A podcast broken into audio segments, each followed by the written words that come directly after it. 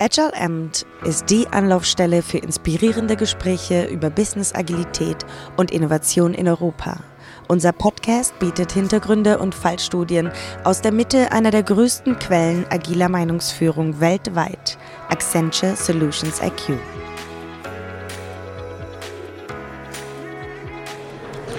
Willkommen zu einer weiteren Ausgabe von Agile am Dach. Ich bin Ihr Gastgeber Stefan Niklas und wir podcasten heute von der DevOpsCon in München, Deutschland. Mein Gast heute ist Stefan Lange. Ähm, Stefan, du bist ja schon seit sehr vielen Jahren ähm, in der agilen Entwicklung und in der DevOps-Entwicklung und führst auch schon äh, seit einiger Zeit die Enterprise Transformation Group als Managing Director bei, Agile, äh, bei Accenture Austria, Switzerland, Germany und Russia. Und du hast dich ja dem ganzen Thema verschrieben. Danke, dass du dir Zeit nimmst, heute mit uns zu sprechen. Danke, dass ich da sein kann. Ähm, unser Thema heute, How to Leverage DevOps and Agile for Better Results. Was kann ich mir darunter vorstellen? Ja, das war heute, äh, war heute meine Keynote, ähm, äh, ganz interessant, auch nach einer, nach einer sehr technischen äh, Keynote von, von JFrog. Ähm, wir gucken halt auf verschiedene Ebenen von DevOps. Und zwar einmal gucken wir, glaube ich, sehr, sehr viel auf die technische Entwicklung. Wie kann ich wirklich schneller entwickeln, releasen und so weiter. Wobei da der Fokus immer mehr aus meiner Sicht auch in Richtung Ops shift, shiftet, ne? weil ähm, im Ops-Bereich einfach auch sehr, sehr viel Geld vergaben ist, sage ich mal. Ähm, in meiner Keynote geht es einfach um das Thema Results. Ja? Es geht tatsächlich um Ergebnisse. Ähm, es ist wie mit allem, irgendwann ist es mal ein Hype und man macht es, um dabei zu sein, aber am Ende geht es doch darum, dass man für Unternehmen hier bessere Ergebnisse erzielt. Und ähm, darum geht es einfach in der Keynote. Ja? Und da gibt es einfach verschiedene gibt verschiedene Bereiche. Wir sagen einfach, wenn man wirklich agil werden will, muss man verschiedene Bereiche abdecken. Und es ist zum einen der Kernbereich, Delivery Agility.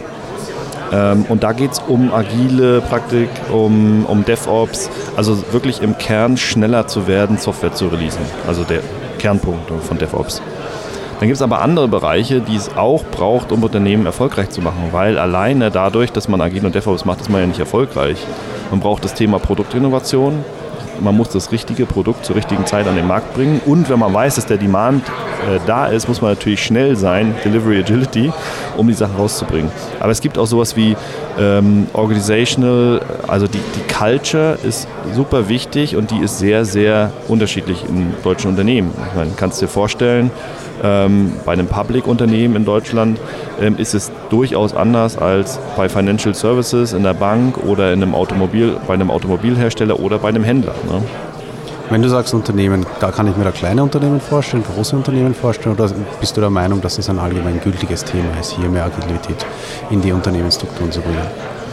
Ich glaube, dass es allgemeingültig ist. Ne? Ähm, wenn du dir mal anschaust, äh, wer denn die Disruptoren sind, das sind ja oft einfach Startups, die ohne, ohne groß Legacy, ohne ähm, den ganzen Brownfield-Ansatz, den einfach andere Unternehmen schon über die Jahre eingesammelt haben, die sind ja auch super erfolgreich und die arbeiten meist in einer agilen DevOps-Arbeitsweise. Ne? Und das macht sie halt auch erfolgreich. Und deswegen ist es aus meiner Sicht ein Muss. Ähm, auf der ersten Folie heute habe ich gezeigt, wie sich eigentlich die Lebensspanne, also die, die Verweildauer von Firmen in den Fortune 500, wie sich die gestaltet. Ne? 1935 waren es noch 90 Jahre. Heute ist es unter 18 Jahre. Das heißt eigentlich, dass dieser Markt so disruptive ist, dass neue Unternehmen an den Start kommen und immer mehr ähm, die erfolgreichen Global 500 verdrängen ja, oder, sich, oder selber sich dann eben in diese äh, Fortune 500 reindrängen. Warum glaubst du, dass sich äh, Unternehmen, die jetzt nicht keine Startups sind, so schwer tun, hier äh, auf einen agilen Arbeitsansatz zu setzen? Alles relativ einfach, weil die Komplexität halt sehr hoch ist. Also man, muss sich vorstellen, auf der einen Seite habe ich ein Großunternehmen äh, mit zigtausend Mitarbeitern, wo ich meine Unternehmenskultur habe über die Jahre, die sich ausgebildet hat, die ich bewegen muss. Das ist immer schwer. Ne? Es ist immer schwerer, einen Tanker zu drehen als ein Sportboot.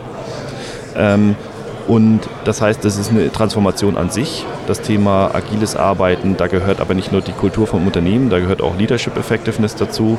Ähm, es ist halt ein weiter Weg von dem Jack Welch-Ansatz. Ja? Die Top 20 kriegen eine Belohnung und die Bottom 10, die werden gefeuert, äh, bis hin zu einem Unternehmen, wo man ähm, ich will jetzt nicht immer sagen, dass flache Hierarchien die Lösung sind, ne? aber es ist schon die Lösung, sag ich mal, dass Menschen auf allen Ebenen, allen Ebenen befähigt sind, ihren Job zu machen. Das heißt, ein Entwickler, wenn er ausreichend Informationen hat, ähm, der hat nämlich die Informationen, dann kann er auch die besten Entscheidungen treffen. Und dann kann nicht der Chef oben äh, auf der Spitze dem Entwickler sagen, was er genau machen soll. Also kann er schon, aber das macht die Unternehmen nicht erfolgreich. So, und das ist halt die eine Seite der Geschichte. Äh, und die, die natürlich eine große Komplexität hat und aus meiner Sicht auch die größere. Und auf der anderen Seite habe ich natürlich das ganze Thema Tech-Transformation, wo ich neue Technologien an den Start bringe, wo ich eigentlich mit dem heutigen, wenn ich mal 20 Jahre zurückdenke, da konnte ich noch sagen, ich investiere in äh, IBM, HP-Technologie und so weiter. Und, und das war relativ guter langfristiger Invest. Ich wusste, die Firmen aktualisieren, ähm, sie bilden ein breites Spektrum in der, in der Softwareentwicklung ab. Ähm, da konnte ich gut mitarbeiten. Heute ist einfach dieses ganze Geschäft so schnelllebig, so viele neue Anbieter, die auf den Markt äh, kommen, so viele Produkte, die sich selber gut integrieren. Aber es ist eben eine Riesenkomplexität für Unternehmen, die mit diesen Technologien Schritt halten müssen. Ja. Also sind zwei Transformationen, die da zusammenkommen und damit tun sich große Unternehmen typischerweise schwer und verständlicherweise. Wenn es um eine reine Unternehmenstransformation geht, ist da Kommunikation eines der größten Schwierigkeiten? Aus deiner Erfahrung? Gehört zu dieser kulturellen Transformation natürlich absolut dazu.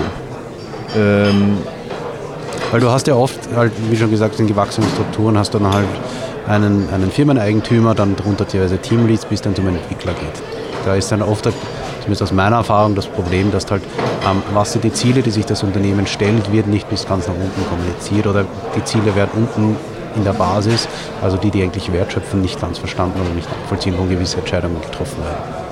Ja, ist ein sehr typisches Problem. Ne? Im, ähm, was, was ich halt sehe, was gut funktioniert, ist in so produktorientierten Organisationen, dass man den Purpose von dem eigenen Produkt versteht, dass die Entwickler dann natürlich super motiviert sind und auch die, die Ops-Leute, weil sie genau verstehen, wie ihr Produkt zum Unternehmenserfolg bei, beiträgt. Das ist halt oft in Unternehmen nicht gegeben und deswegen, ähm, ich, ich bin so ein bisschen am Überlegen, auf der einen Seite sage ich mal, ähm, Kommunikation ist, ähm, ist, ist super wichtig, aber es ist auch dieses, dieses Mindset in dem Unternehmen zu generieren, ne? diese, diese Ownership und Entrepreneurship auch bei einem Entwickler zu haben für, für sein eigenes Produkt. Ich glaube, das ist der Schlüssel. Und das kann man natürlich durch gute Kommunikation gut unterstützen, äh, aber durch Kommunikation alleine, ich meine, das kennen wir alles. Ich, ich habe ein Buch gelesen, das heißt Change mich am Arsch, darf ich wahrscheinlich gar nicht sagen im, im Podcast. Ähm, aber war super interessant, weil die sagen, eigentlich sind die, ähm, die Mitarbeiter sind schon so genervt von den ständigen Changes. Und, äh, und dann kommt immer Kommunikation und nach der Kommunikation folgen aber keine Taten. Deswegen ist es aus meiner Sicht wichtiger, dass man die Sachen umsetzt und sieht, diese Ownership für seine Produkte aufbaut und dann die passende Kommunikation dazu, die hilft natürlich, ne, dass es visibel wird für die anderen, was machen denn meine Kollegen da drüben, die an dem anderen Produkt arbeiten. Also du hast ja jetzt oft noch das Problem, dass halt alle in Silos arbeiten. Wie schafft man da zwischen den Silos mehr Transparenz? Wie bringt man die Leute dazu, sich miteinander zu unterhalten? Ähm, vor allem in Bezug auf, den, auf, die, auf die Sicht, dass, die bis jetzt, dass es bis jetzt nicht notwendig war, dass die sich unterhalten. Ja. Ähm, also was, was ich so sehe in Unternehmen ist, es gibt halt oft so sogenannte Tech-Konferenzen, dass, dass man mal alle Leute, die an IT-Themen äh, arbeiten, zusammenholt, dass ein gewisser Austausch einfach stattfindet. Es gibt ja auch die, ähm, die Communities oder Gilden in, in im Spotify-Modell, also die sich halt teamübergreifend austauschen. Ich glaube, es gibt ganz, ganz viele Hilfsmittel und Werkzeuge, um das zu bewerkstelligen. Und ähm, ja, aus meiner Sicht ist das schon Schlüssel, dass man mal sieht von anderen, wie es funktioniert. Weil, weil ich glaube, der Schlüssel ist tatsächlich Begeisterung. Wenn du Begeisterung herstellen kannst, ähm, weil du siehst, dein Kollege macht halt cooles Zeug und du machst es auch und der sieht wieder Sachen von dir, die er vielleicht nicht gut macht. Ähm, ich glaube, so wird man als Unternehmen halt besser. Nur du musst halt irgendwo anfangen. Ja. Ähm, Thema Anfangen Technologie ist ja einer der, der Treibstoffe, die wir jetzt in, unseren, in, in unserer Arbeit haben. Nur das Spektrum wird immer größer. Es wird die, die Services bei Cloud-Anbietern werden immer größer. Also stellt sich natürlich auch für mich die Frage, wo fange ich denn an, wenn ich sage, ich will eine, eine Transformation meines Unternehmens machen, weil es kann jetzt einfach ein neues Tool ins Unternehmen bringen, kann ja nicht die Lösung sein, um hier mehr Agilität zu schaffen. Nee, absolut nicht. Also ähm, das, das ist auch der Kern eigentlich von, ähm, von dem, was ich da heute erzählt habe, gewesen. Am Ende geht es darum, nach Wert zu priorisieren, wo will ich eigentlich, wo kann ich den meisten Wert für mein Unternehmen holen. Ich hatte heute auch ein Beispiel von, von einem Kunden, der eine wahnsinnige Tech-Transformation hingelegt, ähm, hat sich super umgebaut als Unternehmen von der Organisationsstruktur. Die haben auch die richtige Kultur, den richtigen Mindset. Ähm, die bauen Microservices in der Cloud, die haben die richtigen Technologien. Ähm, die haben wirklich alles, was es braucht, um, ähm, um was man so heute eine Tech-Company nennen würde. Und was dann halt fehlte oder was dann jetzt dazu kommt, ist äh, Produktinnovation. Ne? Und ähm, ich glaube, das ist eher eine Geschichte, die man, die man da sehr, sehr holistisch sehen muss. Und es gibt, natürlich kann man irgendwo anfangen. Und das Anfangen ist, ich muss gucken, was bringt denn für mein Unternehmen den meisten Wert. Und dann fange ich genau da an. Ich priorisiere wie jedes Produktteam. Ne? So wie die ihre Features priorisieren und sagen, hier, damit verdiene ich am meisten Geld, damit löse ich am meisten von meinen Ops-Problemen. Dann stehen die in der Prio oben und die Nice-to-Have-Features, die man früher einfach, weil der, äh, du hast mal, glaube ich, gesagt, der highest paid person in the room oder sowas, weil der gesagt hat, ich will unbedingt das Feature, ob mir das was bringt für mein Business oder nicht. Und das ist halt was Gefährliches. Was waren die Schwierigkeiten bei deinem, bei, de, bei dem Kunden? Ich glaube, die Schwierigkeiten waren tatsächlich, dass ähm, die IT hat dann einen sehr, sehr guten Job gemacht, hat auch das Business nach und nach mit ins Boot geholt ähm, die Schwierigkeiten waren tatsächlich diese Ideen, die richtigen Ideen zu haben. Wie kommt man ähm, denn dahin, dass man ähm, mit seinen Produkten bei weniger Aufwand äh, wertvollere Produkte schafft mit mehr Marge? Ne? Weil ähm, es ist eine sehr spezielle Situation äh, im Handel, weil im Handel sind üblicherweise die Margen nicht mega groß.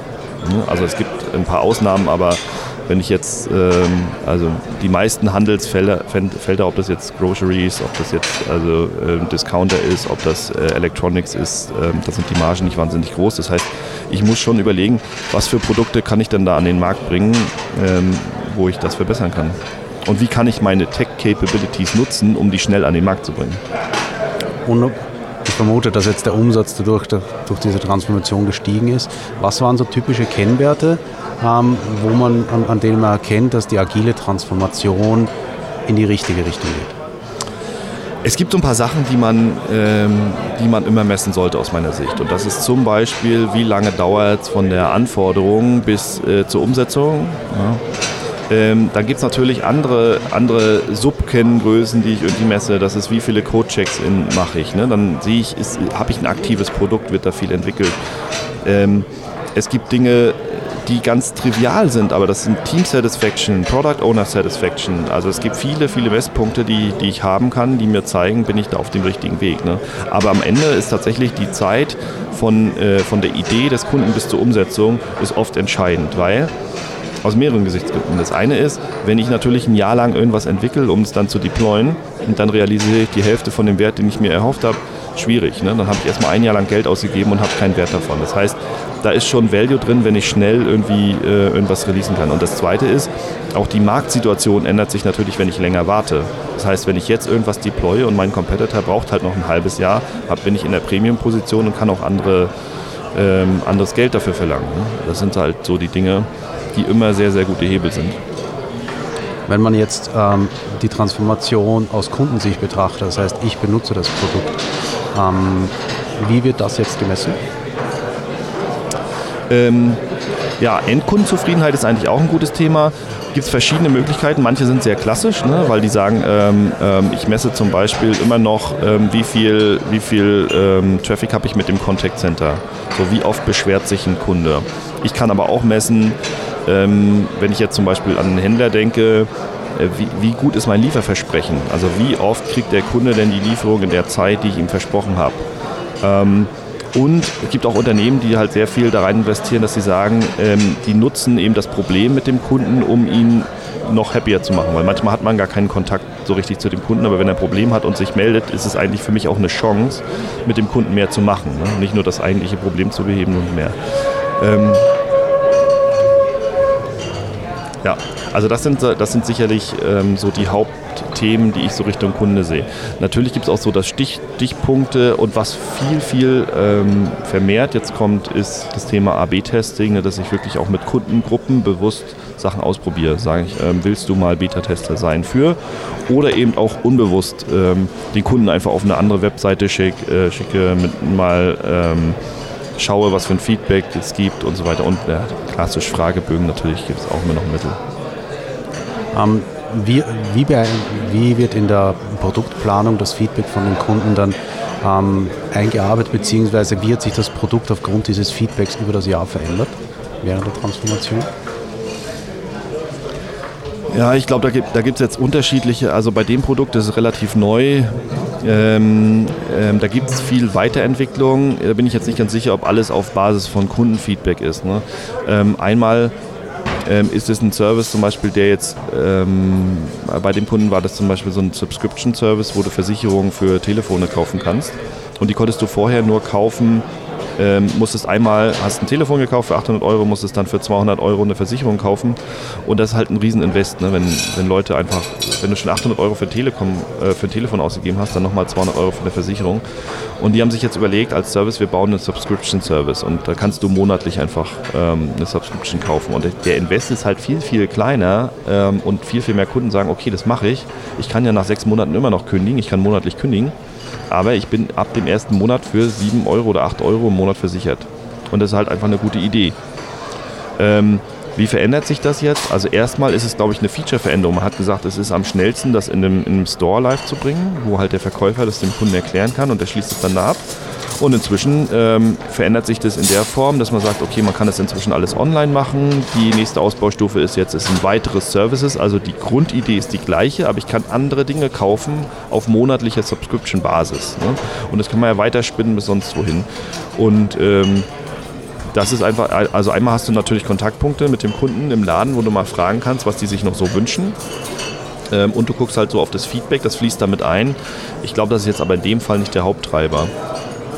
Aber das ist, glaube ich, auch einfach unterschiedlich je Produkt. Ne? Wenn, ich, ähm, wenn mein Produkt eine App ist, dann muss ich halt sehr, sehr viel stärker auf das Feedback in der Community reagieren, als wenn mein Produkt ein Service ist, der gut angenommen ist und der wächst äh, und wo ich vielleicht nicht so viele Feedback-Kanäle habe. Wenn ich jetzt ein, sagen wir mal, klassisch softwareorientiertes Unternehmen bin und ähm, aus den von dir genannten Gründen eben die Entscheidung treffe, ich will jetzt ähm, mein Unternehmen agiler machen? Was wären so die Fragen, die ich mir als erstes stellen sollte? Also ich würde immer zuerst fragen, warum? Weil am Ende ist, äh, ist die Frage immer, was will ich tatsächlich mit dieser Agilität erreichen und brauche ich die in allen Bereichen? Und in der Regel gibt es ein Businessziel und mir reicht auch nicht als Antwort von dem Kunden, dass er sagt, ja, ich will mehr Umsatz machen und äh, mehr Marge und weniger Kosten haben. Ähm, das ist zu High Level. Man muss einfach reingehen und sagen, was sind denn die Services, die ein Unternehmen anbietet? Was sind die Produkte, die ein Unternehmen anbietet?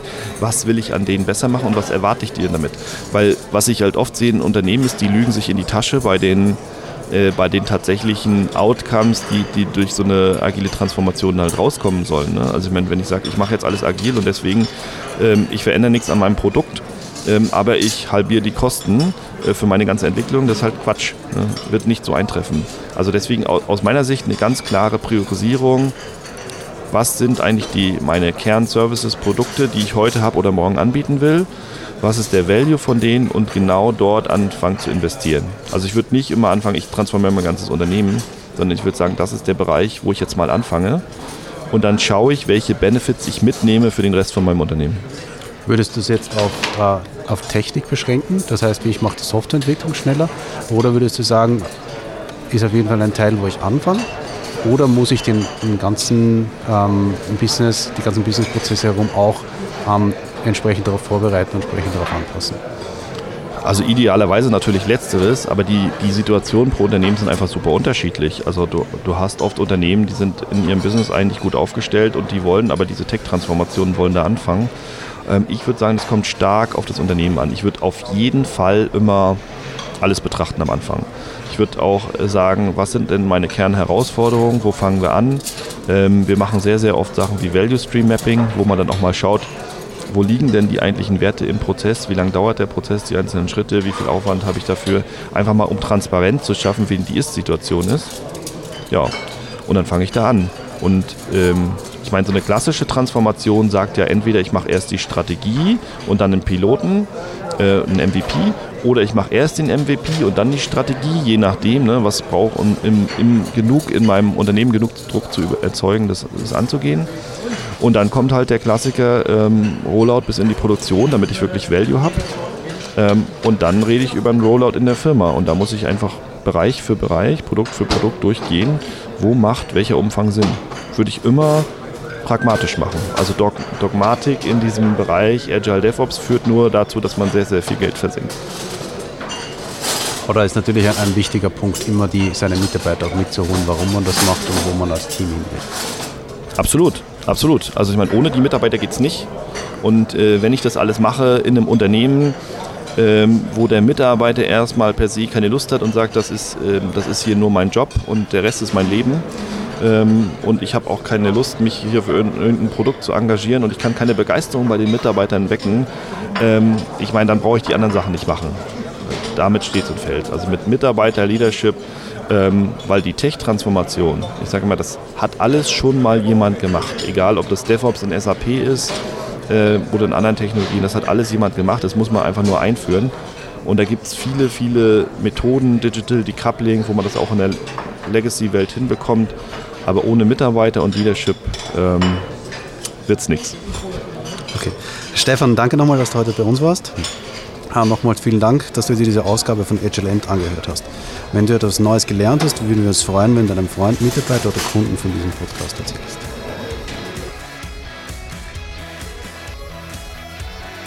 Danke, dass Sie Agile Amt auf Deutsch gehört haben. Weitere inspirierende Gespräche und Talks finden Sie auf unserer Website de.solutionsiq.com. Bis zum nächsten Mal.